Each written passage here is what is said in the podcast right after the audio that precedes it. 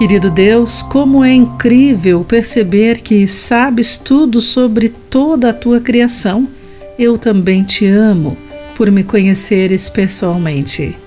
Olá, querido amigo do Pão Diário, muito bem-vindo à nossa mensagem do dia. Hoje vou ler o texto de N. Setas com o título Quem é você? O nome dele é Dinian e ele se considera um estudante do mundo. E esta é uma escola muito grande.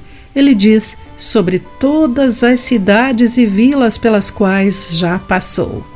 Ele começou uma viagem de quatro anos em sua bicicleta em 2016 para conhecer e aprender com as pessoas.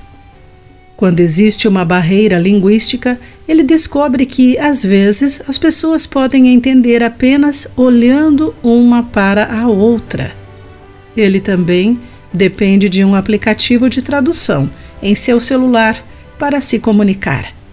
Dinian não mede a sua jornada pelas milhas que percorre ou os pontos turísticos que vê. Em vez disso, ele a mede por pessoas que deixaram uma marca no seu coração. Talvez eu não conheça seu idioma, mas gostaria de descobrir quem você é.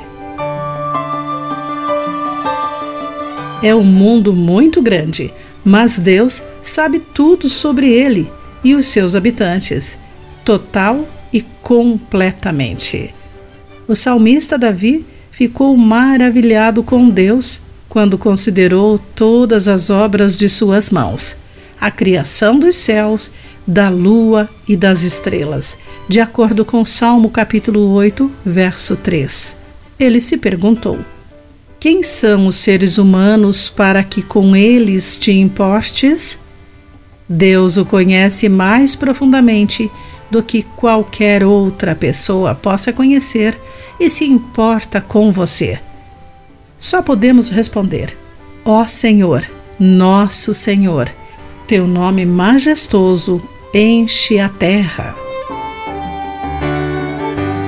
Querido ouvinte, como você se sente sabendo que Deus sabe tudo sobre você e o ama?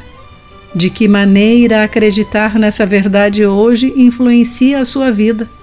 Pense nisso. Eu sou Clarice Fogaça e essa foi a nossa mensagem do dia.